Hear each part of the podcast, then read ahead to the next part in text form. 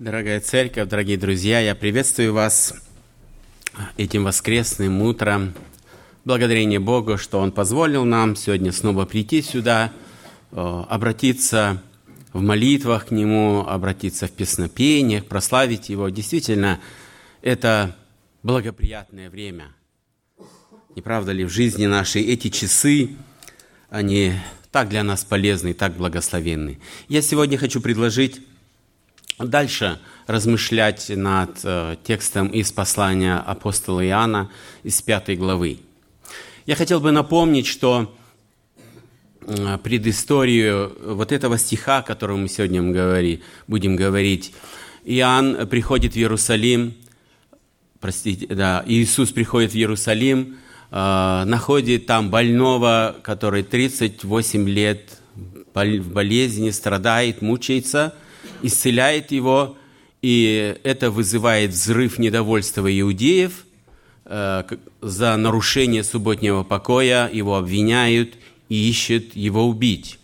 Так что, когда он произносит э, вот это предложение, которое мы сегодня будем разбирать, э, 24 стих, он произносит не в обстановке такой приятной среди своих сообщников, знакомых, за чаепитием. Нет, вокруг его дышали недоброжелатели, они смотрели с недовольством и с ненавистью на Иисуса Христа. И давайте мы этот, этот стих прочитаем. Это Иоанна 5 глава, 24 стих.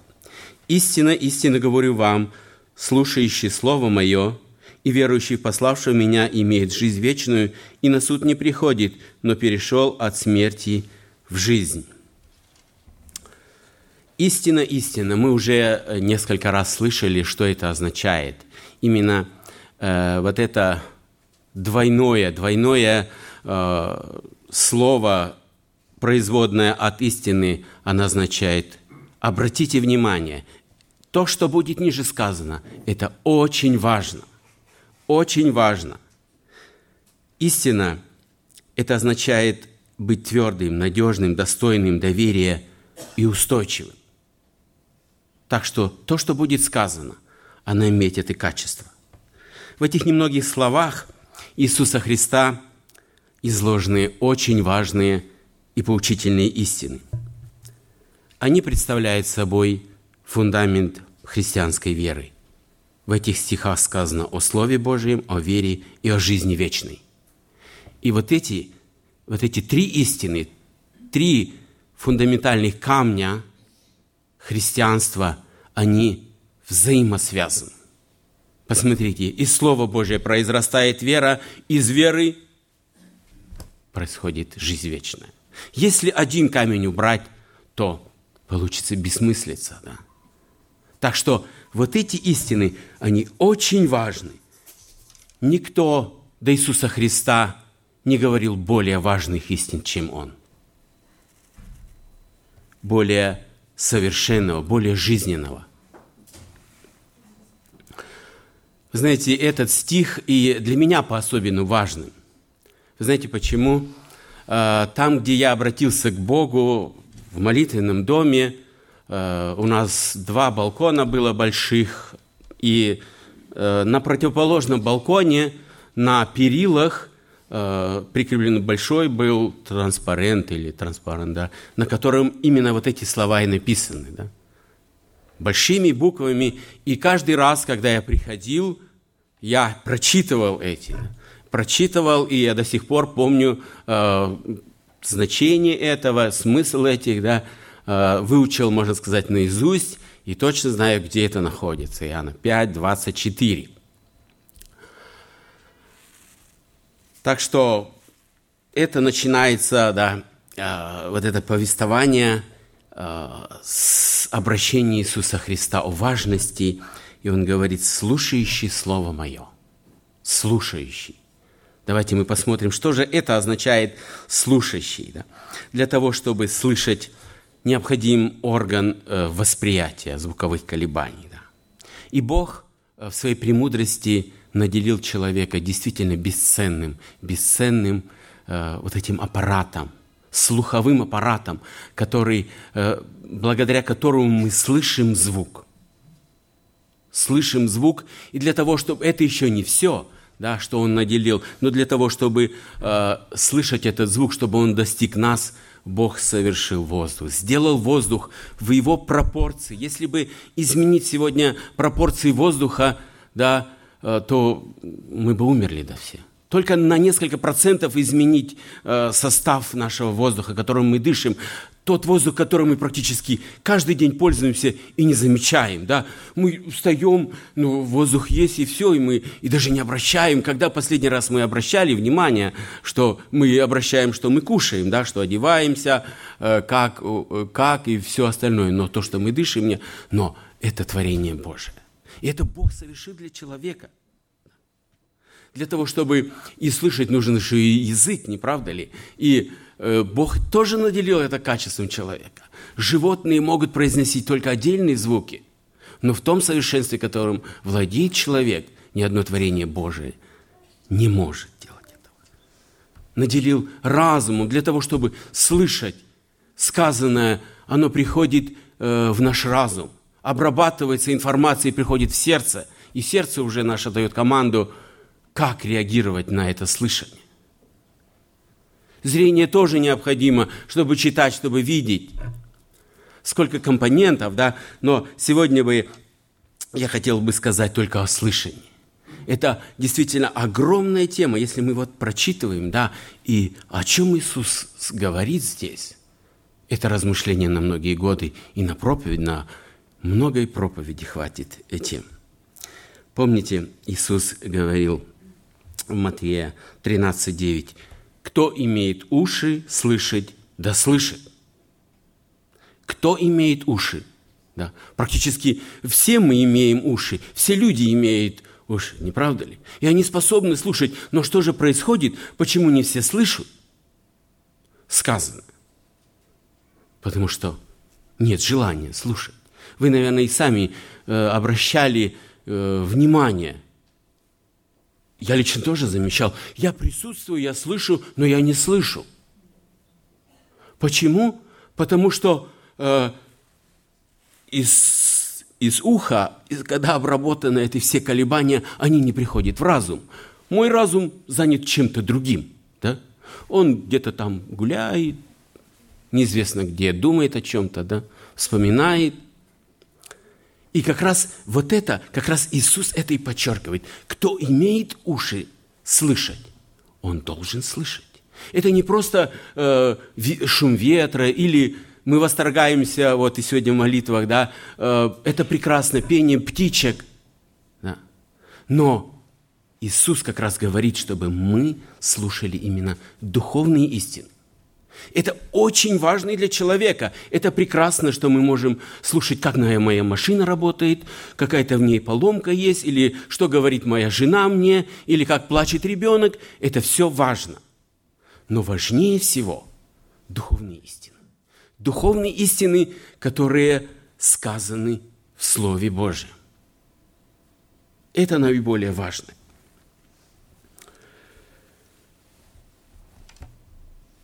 Иисус говорит дальше еще. Будьте же исполнителями слова, а не слушателями только. Говорит через пресвитера Иерусалимской церкви Якова 1.25. Наше слышание должно перерасти в послушание.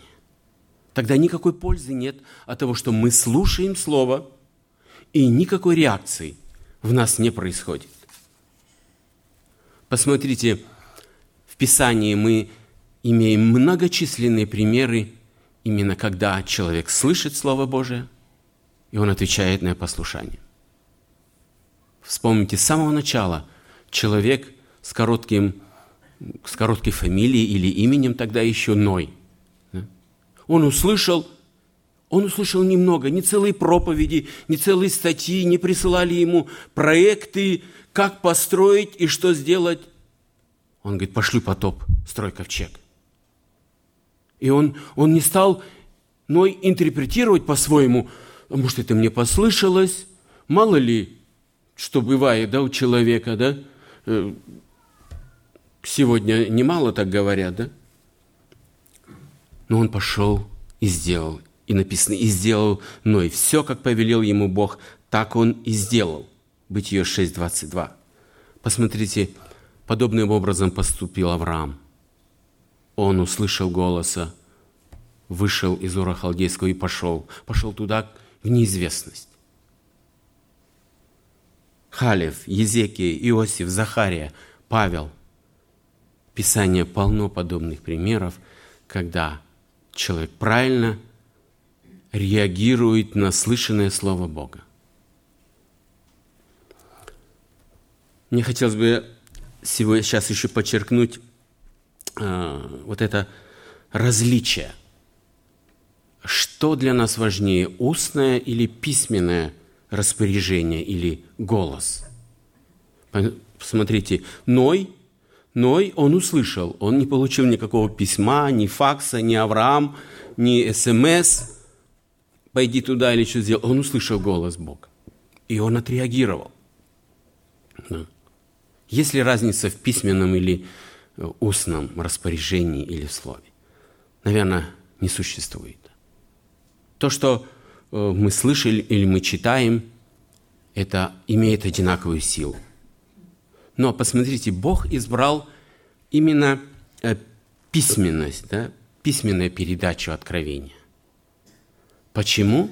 Я думаю, это проблема в нас, людях. Представьте себе, если я сегодня... Помните, мы несколько лет назад, э, э, как раз мы вот здесь в этом зале проводили такой на Новый год эксперимент. Ну, не эксперимент или игра такая была. Несколько групп было. Один передавал другому, как, что нарисовано на этой картинке. И всего было три, три человека. Да?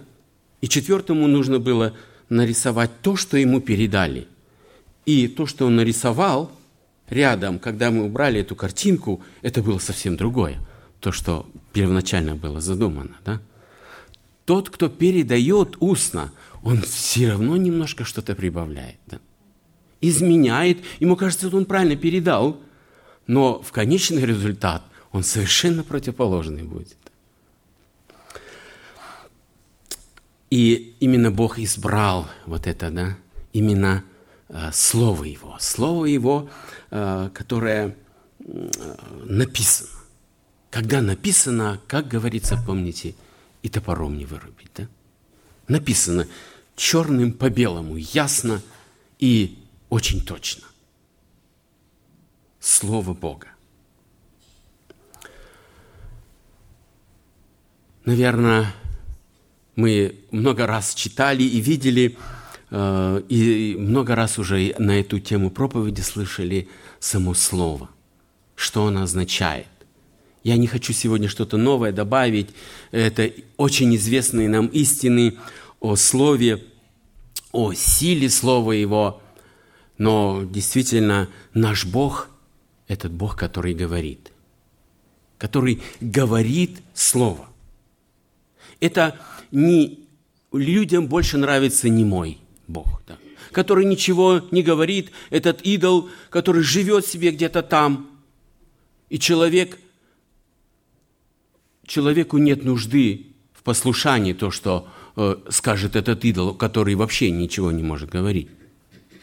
Это удобно для человека. Он живет своей жизнью, а если когда-то что-то надо принести жертву этому Богу, он и приносит своему идолу. Богу в кавычках но наш Бог, который говорит, который Словом Своим создал все мироздание. И для нас сегодня вот эта истина дошла в Священном Писании. Мы называем ее Слово Божие. Это Библия – это библиотек, библиотека в точном переводе, которая состоит из 66 книг, и ни одна книга не может сравниться с Библией. Сегодня люди читают много детективов, романов, но самая читаемая книга все-таки была и остается Библия. Она написана на трех языках, и несмотря на то, что люди, люди, которые писали, они были состояли, э, работали, работали или имели какую-то должность, и они многоразличны были.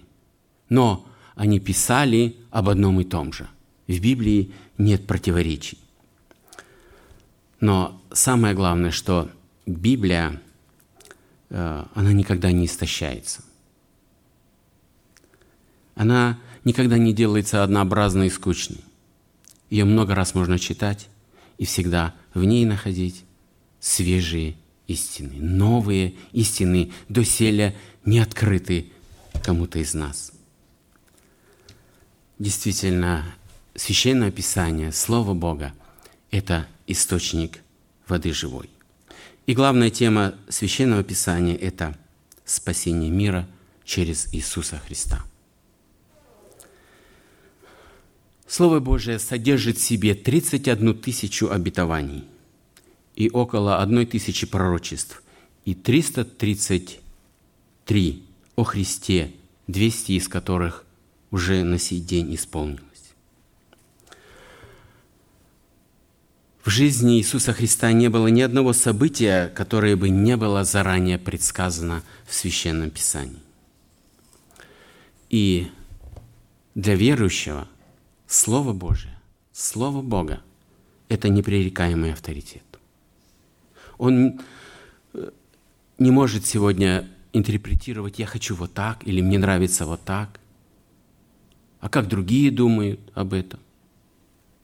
Слово Божие – это не просто звук, это сила, которая совершает многоразличные дела. Мы читаем в Псалме «Словом Господа сотворены небеса, и духом я уст его все воинство их». Я хотел бы э, прочитать высказывание философа, философа Гераклита. Логос, то есть слово, это сила, которая вносит в мир смысл и порядок вместо хаоса, сила, которая дала движение миру и поддерживает это движение в совершенном порядке. Если ты сегодня хочешь увидеть это слово в действии, взгляни на Иисуса Христа. Мне лично – было достаточно прочитать 8 глав, это уже больше 20 лет назад, 8 глав Евангелия от Матфея, чтобы понять, что это Бога, эта книга не от людей, это книга от Бога. Я не покаялся в тот же момент, но я понял, что это Писание от Бога. И в дальнейшем мы читаем, Иоанн говорит, исследуйте Писание, 5 главе 30, 9 стихом. Приходилось ли вам э, слышать такое понятие, особенно тех, кто уже приближается к порядочному возрасту, он говорит, пока читаю, помню, как закончил, забыл. Что делать? Ну, вроде и бесполезное занятие, да? Читаешь и забываешь, читаешь и забываешь. Я хотел бы вам э, привести один такой пример – может, он пойдет на пользу кому-то. Однажды ученик спрашивает у своего э, мудреца, учителя, «Учитель, э, чем мне сейчас заниматься? Что я должен сейчас сделать?» Он посмотрел по сторонам, говорит, «Возьми вот этот старый кувшин и носи воду из того водоема сюда». И вот он взял и исполнял это повеление учителя. Прошло несколько времени, он приходит и говорит, учитель, бесполезно. Бесполезно, кувшин дырявый, пока я донесу сюда, вся вода выбегает. Он говорит, не бесполезно. Посмотри, кувшин стал чист. Нет бесполезных занятий в жизни нашей. То, что мы делаем или читаем Слово Божие, оно всегда принесет свою пользу. Дальше верующий пославшего меня. Посмотрите, слышание Слова Божия и именно производит веру. Слышание Слова Божия производит веру. Верующий это человек, наверное, если так посмотреть это, это тот, который верит. Знаете, каждый год в октябре месяце в одной из журнальных изданий э, Германии делается обзор, э, во что верят немцы. И проводится подробный анализ э, вероисповеданий, кто, сколько, что. Э, и мне на работе это есть возможность э, видеть этот журнал и, и смотреть. Мне интересно, да, именно о чем же пишут. И когда в этом году я увидел, у меня немножко удивление было, да. Если в прошлом году было 51% верующих в ФРГ, то ну, в прошедшем году осенью, раньше уже на 3% больше. А 3% это больше двух миллионов, да? Если так, это когда пробуждение началось такое, да? Не услышал я, не увидел, да, от чего. Но оказалось очень просто, да. Оказалось, э, к верующим причислять стали всех, кто верит в иноземные цивилизации, в инопланетян – и все остальное. Да? Но для нас, не правда ли это странно, э, и мы не будем сегодня да, включать в их это число верующих, но, может, для неверующих они теоретически и во что-то верят. Да? Но э, мы сегодня рассмотрим именно библейскую веру, именно основанную на Слове Бога, природу веры, ее рождение. Давайте мы э, для начала откроем очень важное место в Священном Писании. Это евреям. Это глава веры, 11 глава, 6 э, стих. «А без веры угодить Богу невозможно, ибо надобно, чтобы приходящий к Богу веровал, что Он есть, и ищущим, и ищущим Его воздает».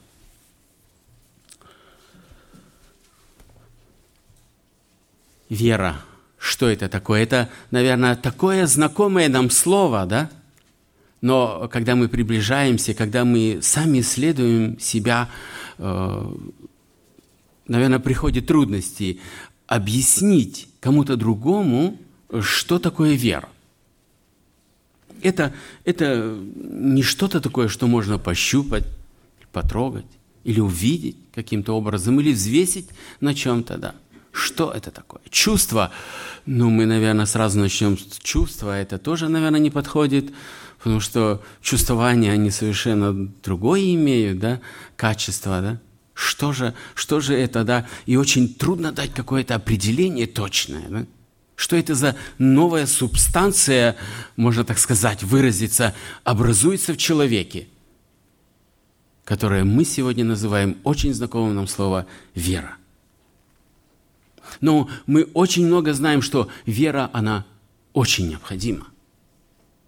Мы точно знаем, что это единственное, да, что Бог хочет над нас, как мы сейчас про прочитали, а без веры Богу угодить невозможно. Ничем, ни своим поведением, ни своей внешностью, ни своими делами, ни своим богатством, еще много-много-много перечислять, это ничего не годится в отношениях с Богом. Это как раз та тропинка или та связь, которая сегодня называет, э, называется вера. Это между нами и Богом.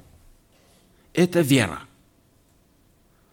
Если мы сегодня коснемся э, самого слова «вера», и мы уже много слышали проповеди, она многообразна. Само, сколько значений, сколько качеств в этой вере. Но первое, что здесь сказано, да, э, автор э, послания к евреям говорит, человек должен сперва осознать бытие Бога и величие Его. Прежде чем начать верить, просто так невозможно. Я, вот я захотел верить и, и поверил. Это не какое-то личное убеждение наше. Вера это когда человек слышит, слышит дела Божии, слышит голос Его. И он сознает, что Бог есть. Бог есть, и он восторгается. Действительно, он сознает, что Бог велик и многообразен.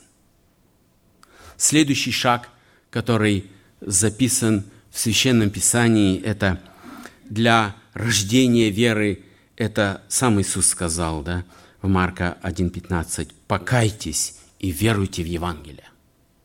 Почему, почему человеку надо покаяться? Ну неужели, неужели просто нельзя верить, как многие сегодня люди и делают? Да, я верю, Бог есть.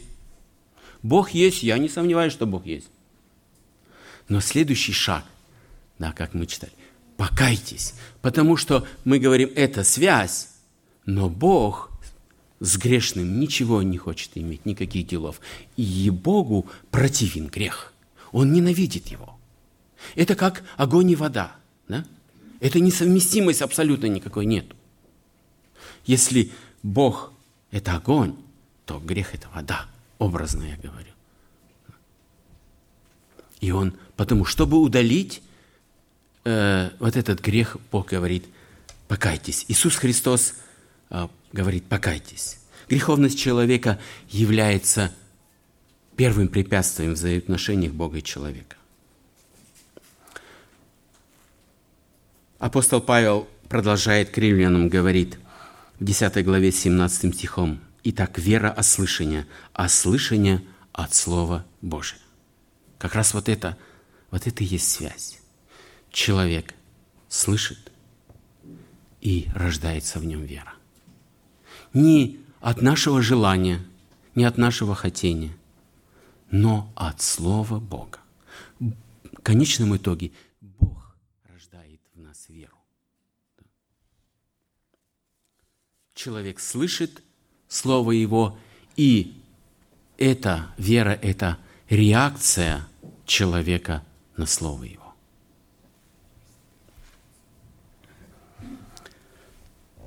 Верить – это не значит просто соглашаться э, со Словом Божьим. Да, оно есть, оно красиво, у меня есть дома много переводов, и толкований не меньше. Но этого мало. Этого мало. Наша вера живет в согласии с этим Словом. Она подчиняется ему. Вера ожидает будущего. Она не полагается на что-то то, что открыто обычному физическому зрению или осязанию. Помните, э, подобного человека описывает Иоанн, которого зовут Фома. Он говорит, пока не увижу, пока не вложу руки свои в раны его, не поверю. Он хотел увидеть, он думал э, как раз, да, именно таким образом, когда он увидит, тогда он поверит, что Иисус умер –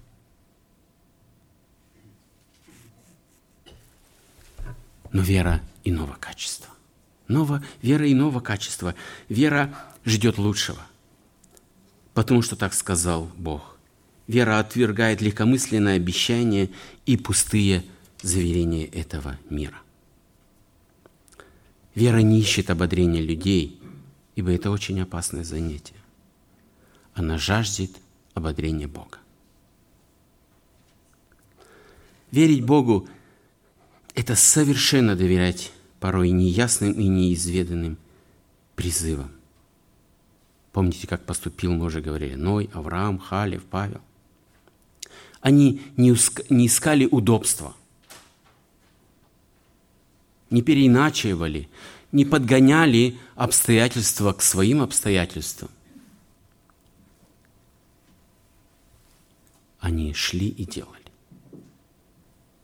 В Писании мы многократно встречаем да, э, качество. Это так происходит вера, но ее качество, я хотел бы подчеркнуть, какие они бывают. Это ищущая вера.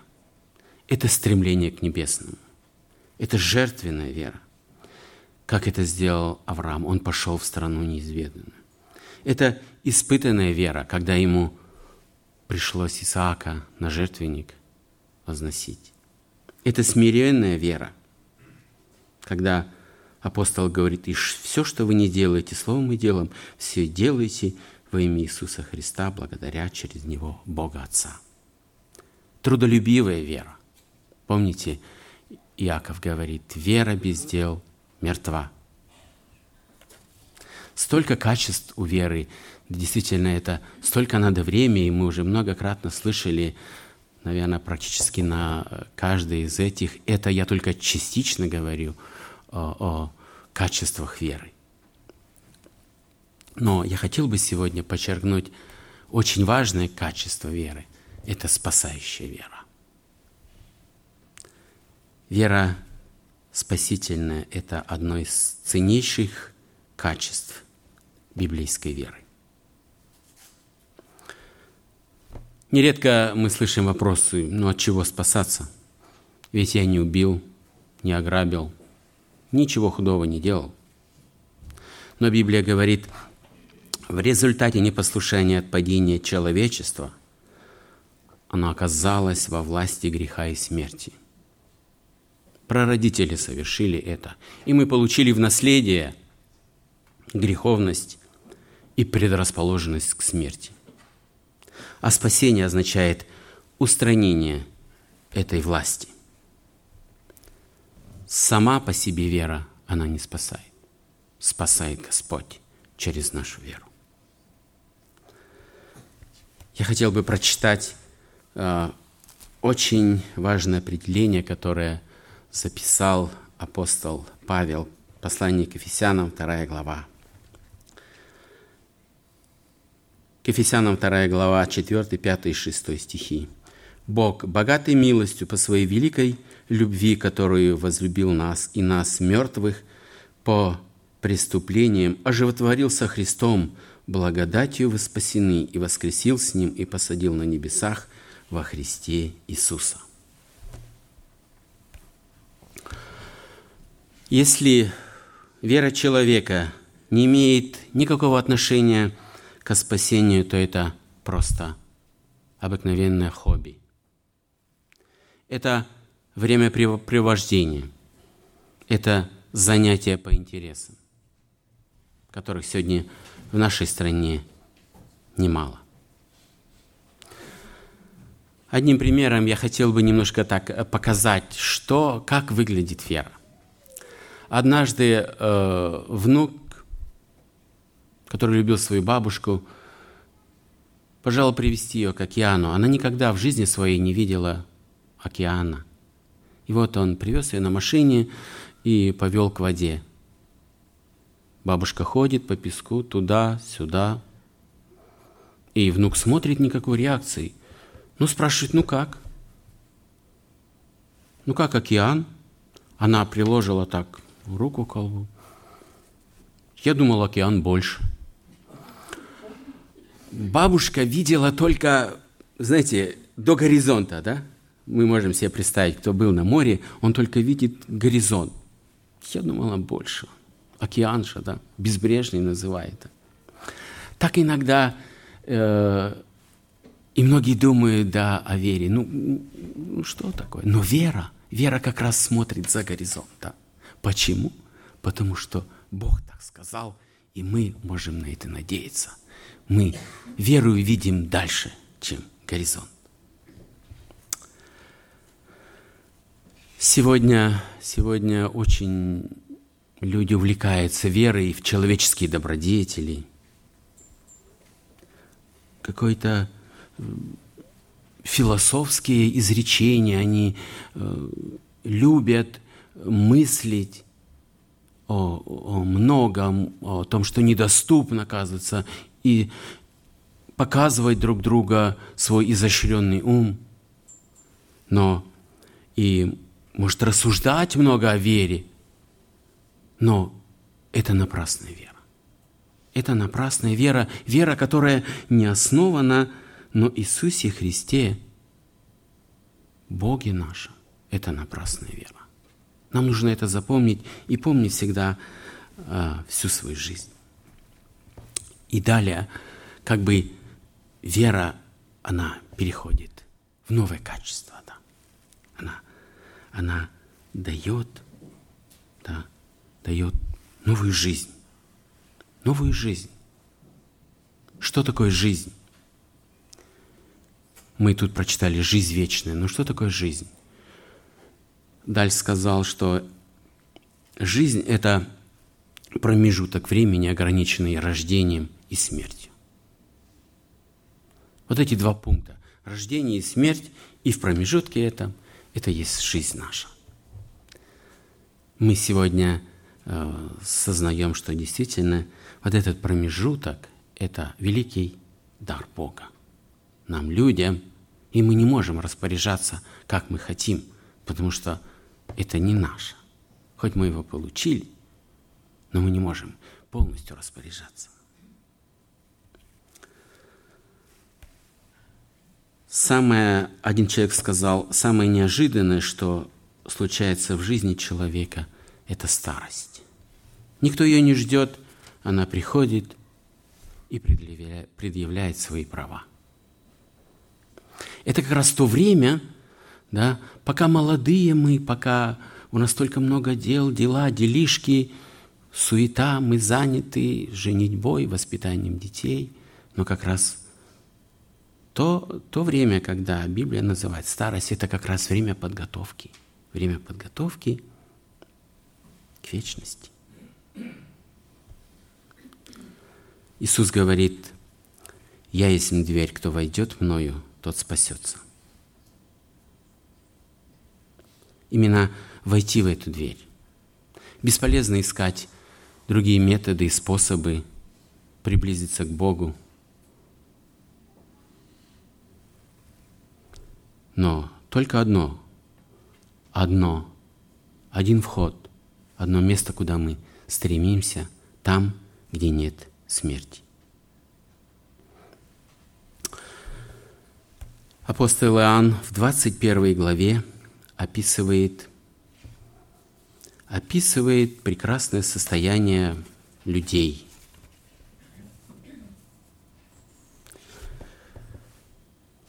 Которые желают жить вечно.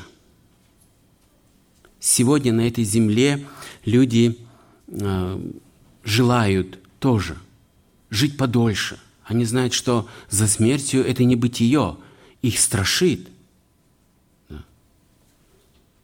Но э, вот это, эту мечту жить вечно человечество потеряло, когда прародители добровольно отказались от присутствия Бога.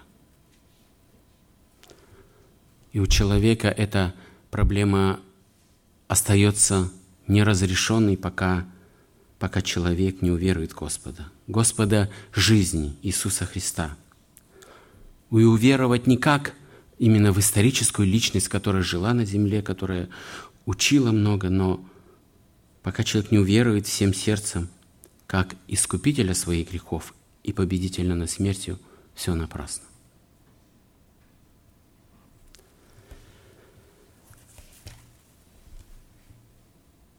Иоанн описывает прекрасное состояние верующих людей в 21 главе – откровение. Если раньше в своей жизни история говорит, что он, наверное, прожил около ста лет, в своей жизни он немало видел. Видел гонений, видел преследований, видел смерти святых. И это, конечно, не было никогда восторгом, это было печалью, но он, он жил. Бог позволил дожить ему, что э, Бог от, открыл ему занавесу, и он увидел, э, что будет в вечности. Что будет в вечности, и он радовался, что прежнее уже прошло. Печали больше нет, грех исчез, тьма прекратилась, никто не льет слезы.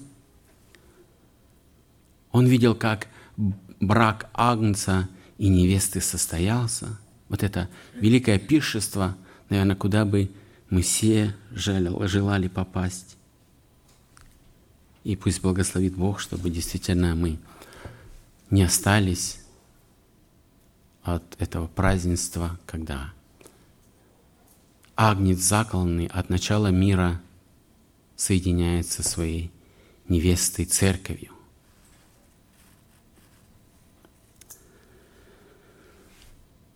Иоанн видит этот прекрасный город, огромный, огромных размеров. Сегодня толкователи не могут сойти с мнений, выглядит он будет кубом или пирамидой, но это не важно, ну, как он будет выглядеть. Самое главное – быть в нем.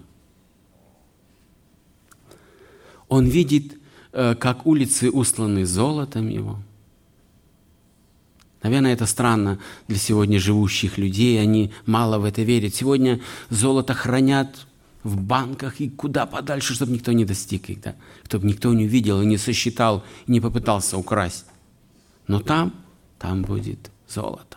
И, наверное, э, вот это, э, им кажется многим это сказкой. Да. Но Иоанн это видел и описал. Из чего построены вот эти жилища, которых дети будут жить. Дети Бога, которые уверовали в Него. Он говорит, что э, там не надо будет солнца. Иоанн не знал электричества, не знал, что это такое. Но он говорит, там никаких светильников не надо будет. Бог будет своей славой освещать этот город –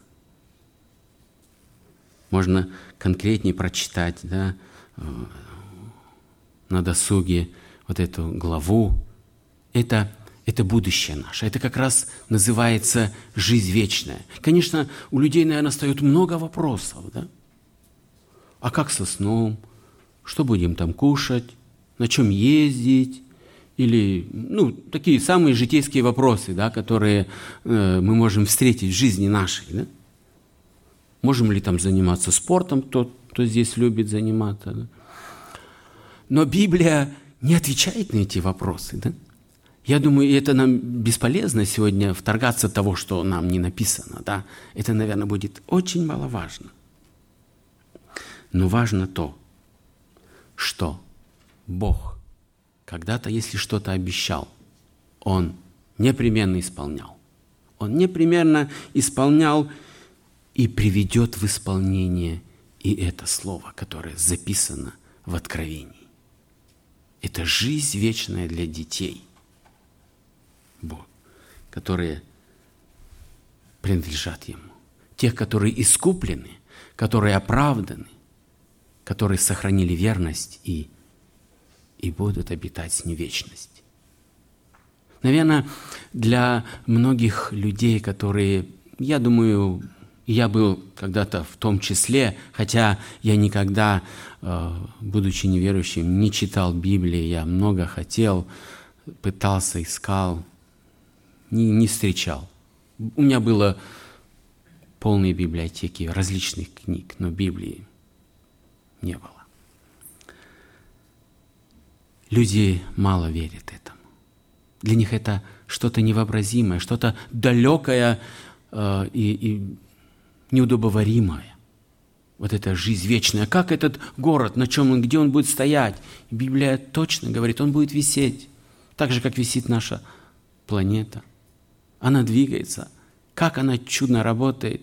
Но неужели Бог не сможет сделать этот прекрасный небесный Иерусалим? Будет он. Мы уверены в этом. Мы верим абсолютно, что небесный Иерусалим он будет и точно такой, как он написан. Наша проблема христиан достичь его, достичь его, служа верой и правдой здесь на земле и уже здесь учиться славить его, начинать славить. Потому что Господь достоин, достоин похвалы и поклонения. Последнее, что мы читаем, да, мы читали пославшего, верующий, пославшего меня, имеет жизнь вечную и на суд не приходит. Писание говорит, что человекам положено однажды умереть, а потом суд. И верующие на суд не приходят. Не потому, что да, им не прислали э, этого термина или повестки, как мы раньше слышали, да, повестка в суд. Это было э, событие, да, которое выводило немножко из равновесия почти всех. Я ничего не сделал, почему меня туда вызывают, в качестве кого. Но здесь написано, на суд не приходит. Не потому, что мы в жизни ничего, все сделали только доброе. Да? Так мы такие хорошие, и нам, нам на суд не надо будет приходить. Нет, потому что за нас уже заплачено. Наше дело уже закрыто. Наше уголовное или очень уголовное дело в жизни нашей, оно уже закрыто. Закрыто Иисусом Христом. Иисус Христос заплатил за нас все. Он дал нам амнистию. Мы амнистированы. И вот это, вот это радостное событие христиане празднуют всегда. Каждый месяц, когда мы видим эту вечерю, когда склоняемся перед Богом, каждый день в молитвах, мы благодарим за это Бога. Но хотелось бы мне закончить одним примером. Может, он немножко не в тему, частично не в тему. Однажды купец, это немножко давно уже было, перевозил свой товар по большому устью реки. На палубе было несколько людей, пассажиров. И вот они дошли уже до середины реки, баржа дошла до середины реки, и тут поднялся шторм, огромный шторм, гром и молния. Все, баржа скрипит, сейчас развалится. И вот этот купец падает на палубу и кричит, «Господи, спаси и помоги! Господи, спаси и помоги! Если ты меня спасешь, я тебе поставлю в церкви свечку вышиной с эту мачту». И как э, прошло несколько времени, как этот ураган налетел, так и он и закончился. И вот э, один из пассажиров подходит, говорит, Купче, а где ты такую свечку возьмешь, которую ты обещал Богу? Он говорит, знаешь, говорит, главное у Бога милость вымолить, а свечку, а свечку можно обрезать. Вот интересно, как выглядит наша благодарность? Не обрезаем ли нашу благодарность под самый потолок? Не выглядит ли она маленькой иногда и такой никчемной? Тот, который, как мы читаем, «Истинно, истинно говорю вам, слушающий Слово Мое, верующий, пославшего меня, иметь жизнь вечную – и на суд не приходит, но перешел от смерти в жизнь. Действительно, Бог достоин этой благодарности. Не только э, я постою, пока другие помолятся. Нет, Он хочет благодарности каждого дитя, каждого тот, кто спасен. От нас больше не требуется сегодня много, но благодарность – это, это необходимость.